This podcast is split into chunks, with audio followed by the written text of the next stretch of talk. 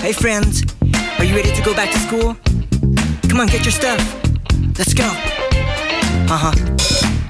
Study hard if you want to succeed.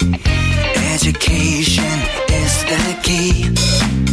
Learn to say your ABCs and to count your one, two, three.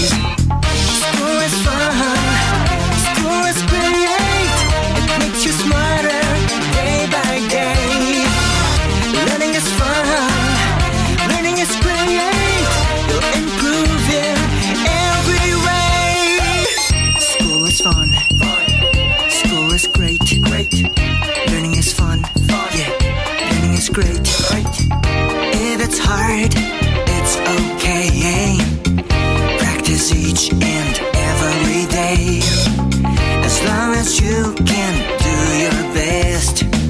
Don't worry about the rest.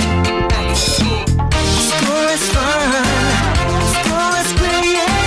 It makes you smile.